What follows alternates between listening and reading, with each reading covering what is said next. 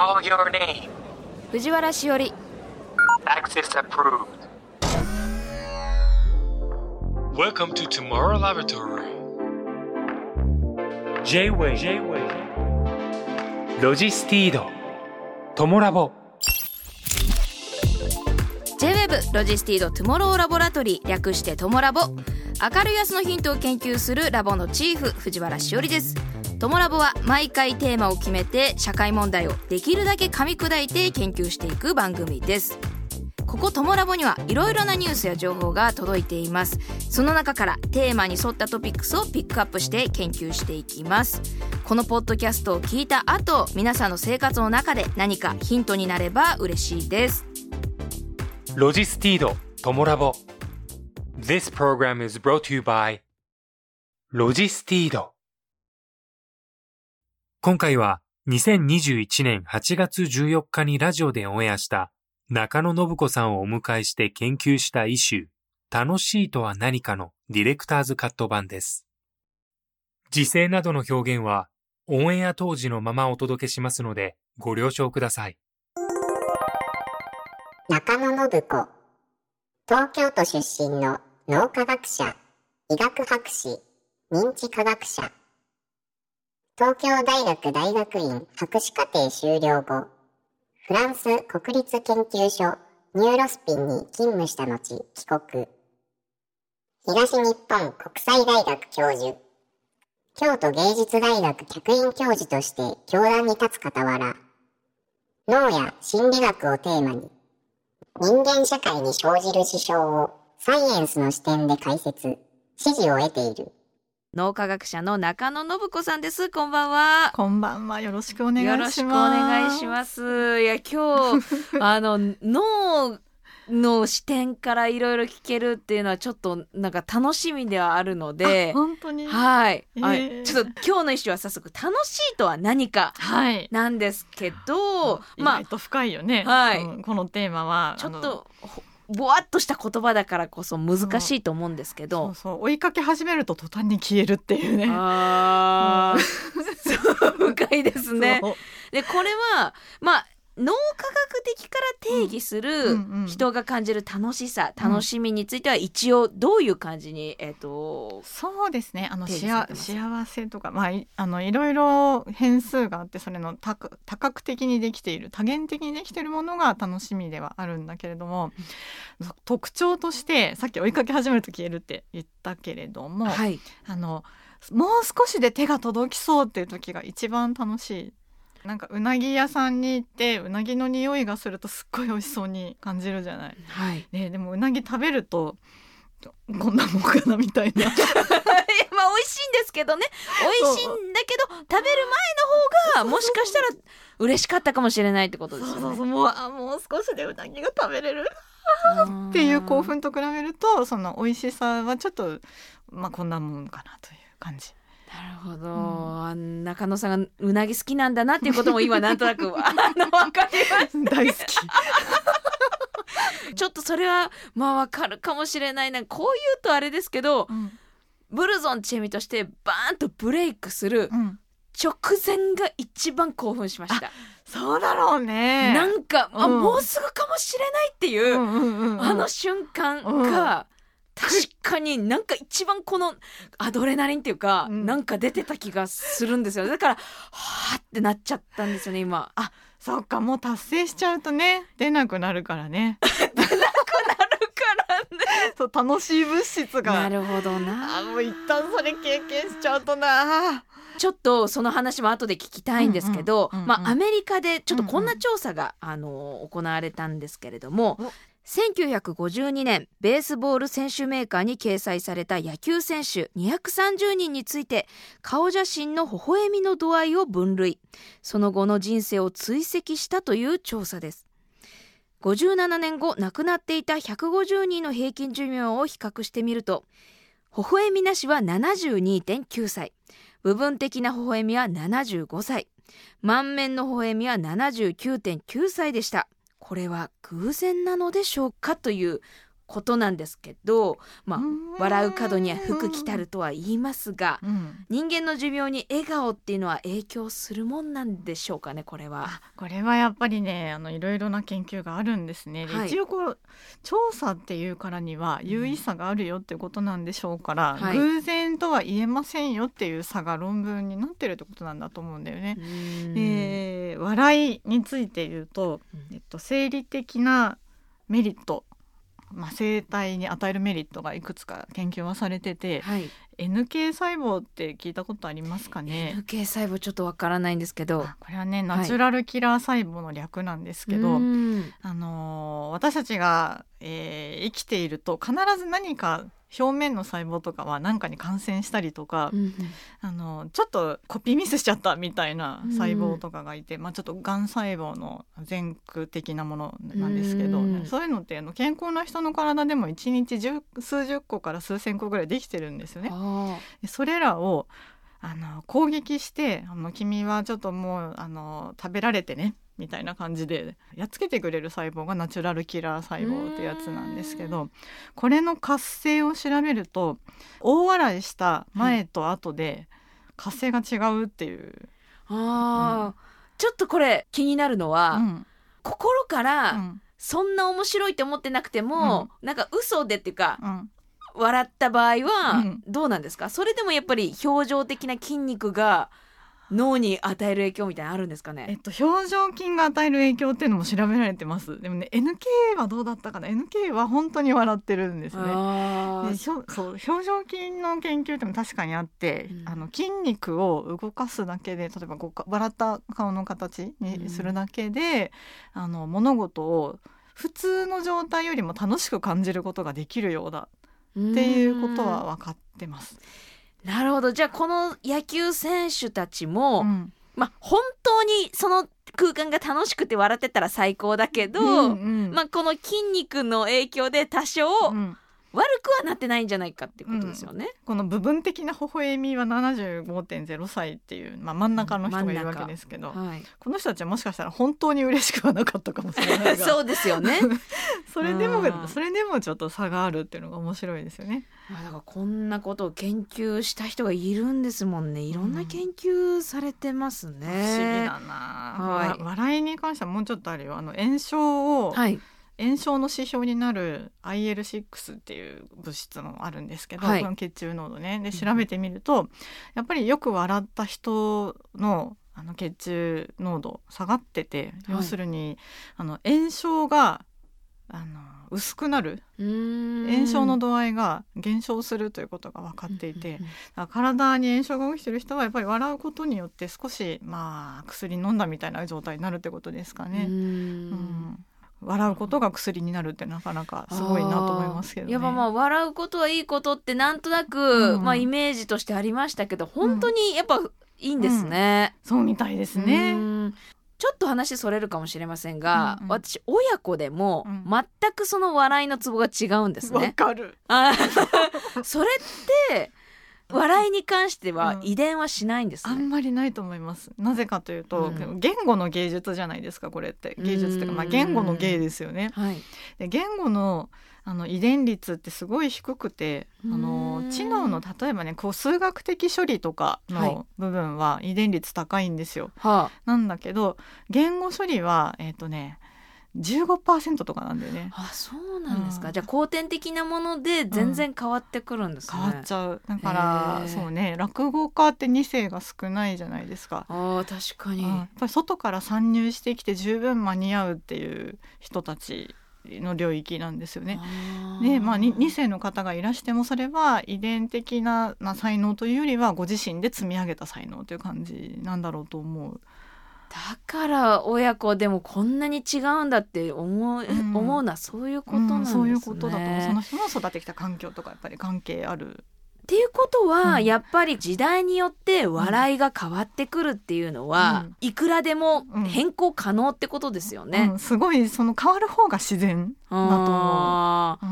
変わっていくと思って常に新しい笑いって何なんだろうっていうふうに探していくのがいいんだと思いますよ。なるほどな。なんかすごくあの勉勉強 いやなんかただエンタメをやっていく。役に立ってる。いやもうめちゃめちゃめちゃめちゃですよ。めちゃめちゃもうへーってなりましたしこれをなんか今お笑いをねうん。やってるみんなに、今すぐ言いたいですよね。後天的なものだってって。そうだよ古典的だよ。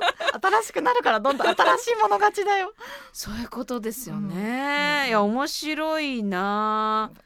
え中野さんここからはこんなトピックから楽しいということを研究したいと思います。はい。最も火星に近い日本人と呼ばれているのが極地建築家の村上祐介さん。村上さんは日本人で唯一の経験をしています、うん。それは本気の火星ごっこ。うわー羨ましい。あ羨ましいですか？うん。えーアメリカユタ州にある火星砂漠研究基地での宇宙船の内部と全く同じ閉鎖環境の中男女7人ほどの国際クルーが160日間狭い場所長い時間で共同生活を送るとどうなるかという実験を行いました。村上さんは次のように話しています。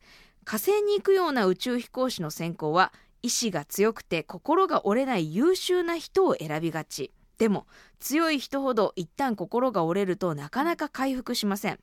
僕が考える最も必要なクルーの資質はとにかくヘラヘラしている楽しい人です。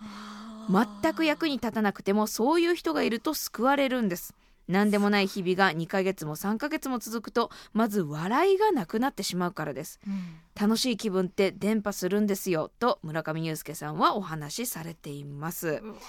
はいまあここまで研究してきた笑顔や笑いがここでもキーワードになっているんですけれども。すごいいいこと言ってる。あ本当ですか？うん。あのなんかね私たちって何か目的があってそれを達成するっていうスキームに縛られすぎてるんですよね。特にあの受験勉強を一生懸命やってくるとなんかここまで到達しなきゃいついつまでにそうしないと人生の落語者になっちゃいますよみたいなうん。脅しを受けながら生きてくるんですけど実はでも生きるってそうじゃないじゃない。日々楽しいっていうのが大事で、うん。そこがお花畑だったらお花畑でいいじゃないっていう楽しみ方もあるんだけど、それをなんかいつの間にか捨てられ捨てさせられて生きていくんですよね。で優秀な人ほどそういう今を楽しむっていう姿勢がなくなりがちだから、うん。今を楽しむためのトレーニングがまた必要になってる。確かになかなか難しいと思うんですよね。ん。やっぱそれが正解だと頑張ること、何かを達成することが正解だとやっぱ言われてきたからそこから外れることってうんうん未来で手にするはずの楽しいを捨ててしまうことなんじゃないか。怖いよね。って思っちゃうと思うんです。だから今、すごく仕事が苦しくて頑張ってる人たちも、うんうん。苦しいとは思いつつも、うん。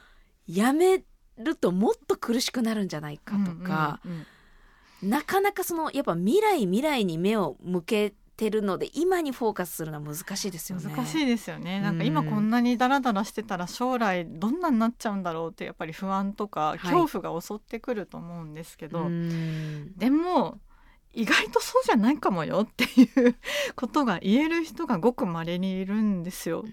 実は。うん。日本だと少ないかもしれないけど私の夫とか 結構そうゆる ゆるい感じですね。そのなんか結婚した当初に、うんなんであなたはもう目的を設定してそこまで頑張るってことを全然しないんだって私が怒ったことがあったんですよね。はいなんかだから稼げないんだみたいなことを言ってこう偉そうに私が言ってしまったことがあって、はい。そしたら彼は何て言ったかというと「どうして僕を変えようとするの?」って言ったの。あ もうこもう今僕は君といてすごい幸せなのになんでそれじゃダメなの？って言うから「ーうわーすごい。ああそうでした。すいません。私が間違いでした」と言ってですね。すごいなと思ったんですよね。相変わらず稼がないけど幸せです。いやでもそれは脳科学者さえも論破してしまうその なぜ今こんなに幸せなのにっていうメッセージ性というか、そうそう。まあなんかこれうまいよね、君といて幸せだからとか言われるとあそうですかってなるっていうね。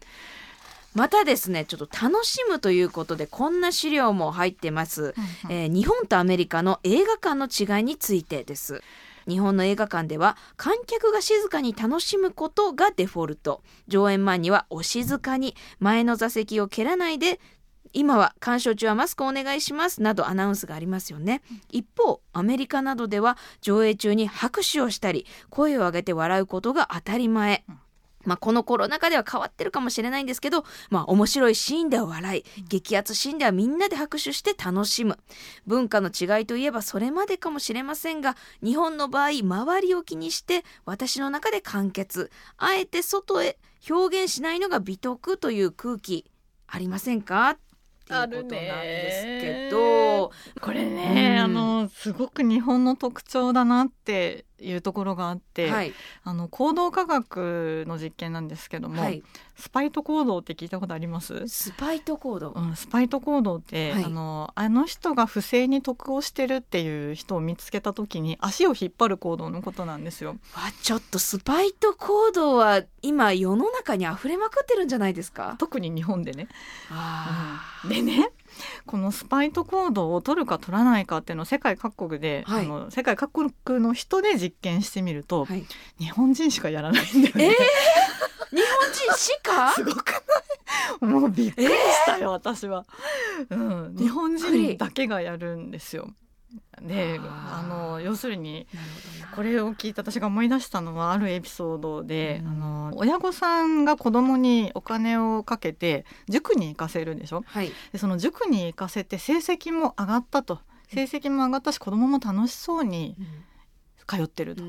でこの親御さんはその塾を辞めさせるんです。なぜかというと、はい子供が楽しそうに通っているっていうのが気に食わないから、うん 勉強は苦行じゃなきゃダメと思ってるわけね。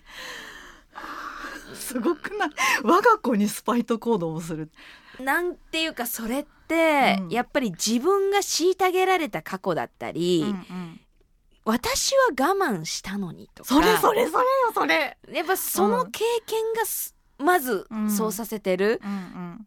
やっぱこうしなきゃダメなんですよね。まあ、うん。私も本当はそうしたいけどうん。我慢しますよ。みんなそうしてるから、うん。っていうことが多分きっとありすぎて、うんうん。そこから外れてる人を見ると許せない許せなくなっちゃうんでしょううんね。そう今の見立てはすごいさすがだなと思ったのは実はその行動の裏にある脳のメカニズムっていうのは研究されていて、はい、あの得をしている人不当に得をしている人に対して自分が損をしてでも足を引っ張りたいっていう感情の源泉になるものを探した人がいたんですよ。はあ、で性格検査をするとそれどういう人だったかっていうと、うん。協調性が高い人だったんです怖いね要するに自分は合わしてんのにお前は何なんだよというわけです。自分は我慢したのにあの人は我慢してなくて許せないねっていう気持ちがその人の足を引っ張らせるということなんだよね。だから日本人がっていうのは協調性が高いからなんだ。その通りですうわ裏表だよね。なんかすっごくいい点でもあり。うんすっごくそれによって生まれる弊害があるんだ。うん、なんか日本ってやっぱりこう災害が多かったりするので、あうんの協調的でないと生き延びられないっていう特殊な事情もあるんですよ。う。んうん。うん、一人だけ一人勝ちを許したらみんなが倒れちゃうみたいなところもあるから仕方ないんだけどでも協調的であることであのあの人が楽しいんだったら私たちも楽しいよねっていうふうに持っていけるといいんだけどね本当は。いいんだけどな はいここからは少し角度を変えて楽しいを研究してみたいと思います。うんうん。キーワードは脳腸相関、えー脳そして第二の脳と呼ばれる腸。2つの重要な器官はお互い密接に影響を及ぼし合っているということです、えー医学博士の枝明さんがコロナ禍の中男女3000人に調査をしたところ半数以上がお腹の調子を崩していることが分かりました。そのうち4割の症状は便秘でリモートワークによる生活習慣の変化が原因。運動不足オンオフの切り替えができずに緊張状態が続いたり間食が増えたなどなどまたストレスフルな今の生活の中で注目したい物質がセロトニン。脳腸セラピストの大岡純子さんによるとセロトニンは幸せホルモンと呼ばれていて9割は腸に存在。心を穏やかに保つ神経伝達物質でポジティブな気持ちや幸福感をもたらすところが腸内環境が悪化してしまうとセロトニンを作り出すことができずイライラなどメンタルの不調の原因になるとのことです。うんうん。はい、そうですね、うん。セロトニン結構セロトニンっていう物質は割と有名だから聞いたことある人はいると思うんですが、はい。脳の中で使われてるセロトニンって全身にあるセロトニンの3%とかなんですよね。えー、ちょっとしかない。ちょっとですね。そうすごいよね。脳なのかと思ってたけどそう腸腸なんですすよね。それでまあなまあ一応脳の中で使うセロトニンって一応脳の中で合成してはいるんだけれども、うん。あの腸も関係ありそうだっていうのは最近言われ始めたことで、えっ、とね一番有名なのがあのマウスはい。の腸のフローラって言ってあの菌菌層のことフローラって言うんですけど、その菌を普通の菌の子たちとあのちょっとこうバランス崩した子たちで、うん。あのどういう性格の変化が起きるかなっていうのを調べている人がいるんだよね。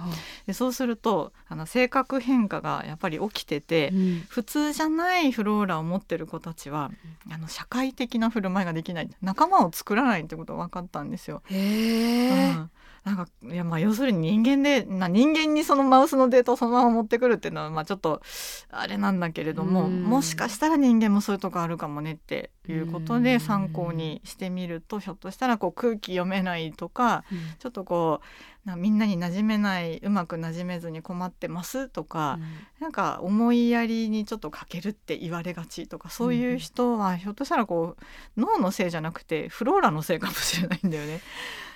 なるほどな。ちょっと本当にやっぱり切り離して考えがちじゃないですか、うんこのうんうん。感情的なことって、うんうん。まあ、ストレスって心の問題だっていうかこう結構うん感覚的には上半身のうんうんうんうん問題だって思ってるんですけど、意外とこんななんか体からうん。うん心にうん。メンタル面に影響することってそう。あるんだなって思いねました。それがなんかまあ不思議なところですよね。あうんの内臓が自分の考え方に影響を与えるなんてなかなか発想として浮かばないと思うんですけど、はい、意外と関係あったねっていうのがうん。面白いところなんだよねこれの。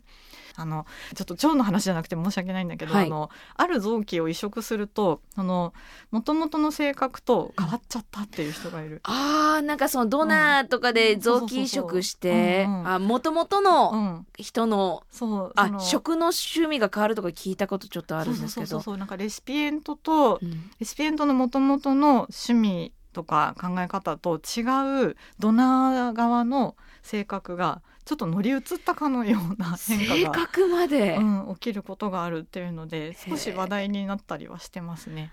じゃあやっぱり体と心ってのはもう本当にうん。つながってるんですうね。ん、なんか関わりがないと思うことの方が不自然かもうね。ーん。あ確かにこう結構体がいい人綺綺麗な人たちとかまあ、鍛えてる人たちってうん。めっちゃポジティブじゃないですか。なんかこう発信してるものとか キラキラしてるっていうかすがすがしさを身にまとってるんですけど。私ちょっと怖いけどね。いやそれまあまあ行き過ぎると怖いですけどね。うんうん。行き過ぎると怖いですけどなんかこう明るい人が多いのかな、うんうん。前向きな人が多いのかなって思うのはやっぱりこう体をきれいにしていく中で腸内環境はやっぱ整えることは必須になってきてうんうん。おのずとうん。体整えてるうちに心も整っちゃったみたいなうん。ことなんでしょうね、きっなと。んですかね。なんか私でもちょっとだらしないぐらいの人のがいいな。あでまあやっぱりそうなるとちょっと多少ジャンクなものもねそうそう まあバランスですよねバラン。スですかね。何事もバンランスだとは思うんですけどね、うんうんはいはいだからまあ今なんかちょっと前向きになれないなとか、うんうんなんか気持ち落ち込むなって時はちょっと騙されたっていう感じでもいいから腸内環境をまず整えてみることで、腸活ね。うん、意外と、うん。あれってうん、変わることがあるかもしれないし。うん元気になったぞみたいなことあるかもしれないってことですよね。う。んなるほどな。はい。以前にもうん。このラジオに「トモラボ」にジェーン・スーさんをフェローにお迎えしたことがありまして、はい。5月8日。8日。その時の一首は心の健康で、うーん。はい、人の幸せを喜べないような心が安定しない状態。ネガティブなメンタルになった時そこから抜け出すための研究でのジェーン・スーさんのお話がまあ印象的だったんですね。まあ、イライラしている時って静電気みたいなものが体に帯電していてそこで最初に必要なのは充電じゃなくて放電だと。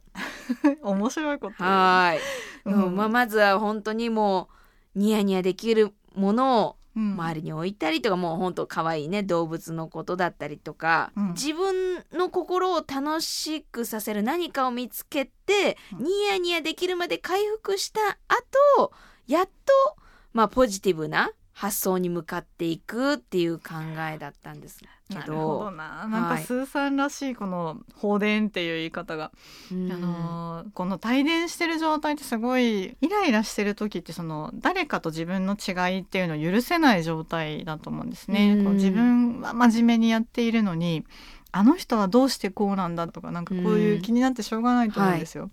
でもその違いを許せないっていうところからいやあの人にはあの人の事情があるかもしれないと。でもそれぞれの事情に目を向けてそれをこう寛容に受け入れていくってなかなかその帯電してる状態だと難しいわけですよね。うん。自分だってもしかしたら何か誰かのルールに抵触しているかもしれないから、うん。ね、それはちょっと一旦置いといて考えようっていう自分のリセットをするっていうことだと思うんですよね。うん。すごくいいなと思いました。私も放電してリセットしていろいろなものを受け入れたいなと思いますね。やっぱ脳科学的にっていうか、んうん。脳的にも新しいものをこうガンガンガンガンうん。うんすごいわーってモヤモヤしてる時に新しいものをガンガン詰め込まれるよりも一回なんかこう空にすしていくっていう方が脳にとってはいいんですかね？こう新しい刺激を与えるより。うん。空にする。空にするといいというのはちょっと私なんかラジオなのに絵を描き始めてて、はい。私が何とかして口で伝えようと思います。これね脳の正中断面鼻を通る断面で脳を切ると、あのまあ、脳梁って左脳と右脳を結ぶとこがあるじゃん。はい。でそれの周りにあのまだ大脳新皮質があるんですよ。はい。帯状に、まあ、左と右両方あるんだけど、うんあの崖のところって言ったらいい、はいはい。でその崖のところの前の方に、うん。あの矛盾とか不不条理とかを処理する場所があってうん。そこが心の痛みを感じるんだよね。あーそこの部分が、そこの部分が、うん。あの人はなんで私よりも楽そうに生きてるんだ、うんあの人はどうして私よりも楽しそうなんだ許せんとかっていう感情を生み出すのがここなんですね。うんでこの部分ってあの常にいろいろなところにアンテナを張ってると結構すぐに活性化しちゃうんですよ。なるほど、活性化するのが良くないんですね、うん。どっちかっていうと、うんはい活性化しちゃうと帯電しちゃう。うん。ので、うん。その活性化したのいやいやいやいや今はちょっと放電しようと。うん。でいろいろな他のもっと心地よい刺激に目を向けて、うん。そのイライラ帯電したのをちょっとこうオフにしてああの人は自分と違うから世の中心地よいじゃないの。っていうふうに思えるようになると、もう少し世の中も良くならないかな。うん、いやいやなると思います。まあ今回まあ中野さんに脳科学的に 話を聞くと、うんうんあの何々現象ですみたいに言われると、うんそうなんだって思うっていうか、うんあの意外と怒りが収まったりモヤモヤが収まる気が私はするんですね。だからまあリスナーメンバーの皆さんもなんか自分の中でどうしようもない怒りだったり、うんうん。もうなんかこんなに頑張ってるのにみたいなうんうん気持ちで行き場のないものどうしようって抱えてる人も多分いたと思うんですけど、うんうん今日聞いてあなるほどね。私は日本人だからそういう傾向があるからなんだとか、うんうん。まあちょっとデータでうんうん。教えてもらって、うん、すっきりした部分はあるんじゃないかなとも思いました。そうですね、あのモヤモヤした感情のままでいることが一番きついんですよねはい、人間ってね。ねである程度そのモヤモヤに名前をつけてラベルを貼ってあげると、まあはいラベルで処理できるから少しそれが軽くなった感じがすると思うんですよ。あの脳内での処理が楽になるので。なるほど、ね片付けされてる整頓されてる感じですかね。そうそうそうそううんでその軽くなるっていう役に立つんだったらやっぱり脳科学ももっと役立ててほしいなと思うし、うん。うん、なんか、ね、研究室でこうちまちま論文を書いてあー誰もこの論文読まないんだろうなと思いながら あの地味に仕事するよりもしかしたら私は満足かもしれないな。なんか世の中にあること結構研究されてるなってさ思います。れてるのよね。なんかね、こはい。う妬みとかさ、い。なんかなんだろうこうし妬みと嫉妬が違うとかさだから人間のな、だからそれをか研究した人ってやっぱ自分の中にある、うんうんなんこの妬みっていう気持ち苦しいとかそうそうそうそう何なんだっていうとこからきっとうん研究が始まったんでしょうしね。そうですね。だから心理学者は割とこうあの成人君子よりもちょっと変わった人の方が向いてるっていうね。ああそうかまたいろんなテーマで中野さんに 脳科学的視点でお話を聞いてみたいとも思いましわた。今日ぜひ。ありがとうございました。ありがとうございました。ロジスティード、トモラボ。This program was brought to you by ロジスティード。